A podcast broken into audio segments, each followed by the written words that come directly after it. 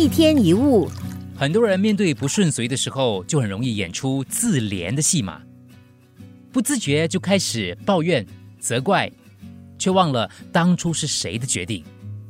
公司不好，其实是自己选的；发型不对，是你自己决定的；鞋子不好穿，你自己要买的；爱人有很多毛病，也是你要的。其实我们并没有自己想的那么无辜。就算问题不是你造成的，那也是你的选择，自己也脱不了关系。著名的古典经济学大师，这个叫大卫李嘉图的，他在九岁的时候，有一天在商店的橱窗当中看到一双边缘有皮毛的皮鞋，非常喜欢，吵着要大人为他买。李嘉图的爸爸不同意，认为这双鞋不适合他。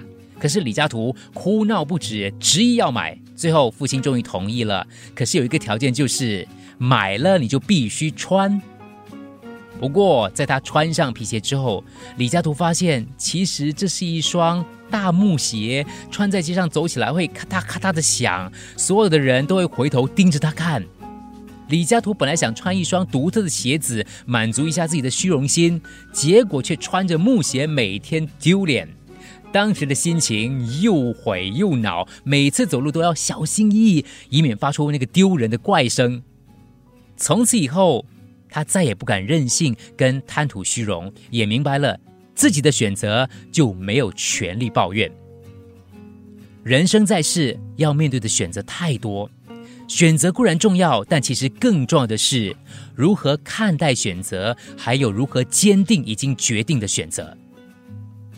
没有什么选择是绝对的对或错，因为交叉路口上，我们永远只能够往一个方向前进，你永远只能看到其中一片风景。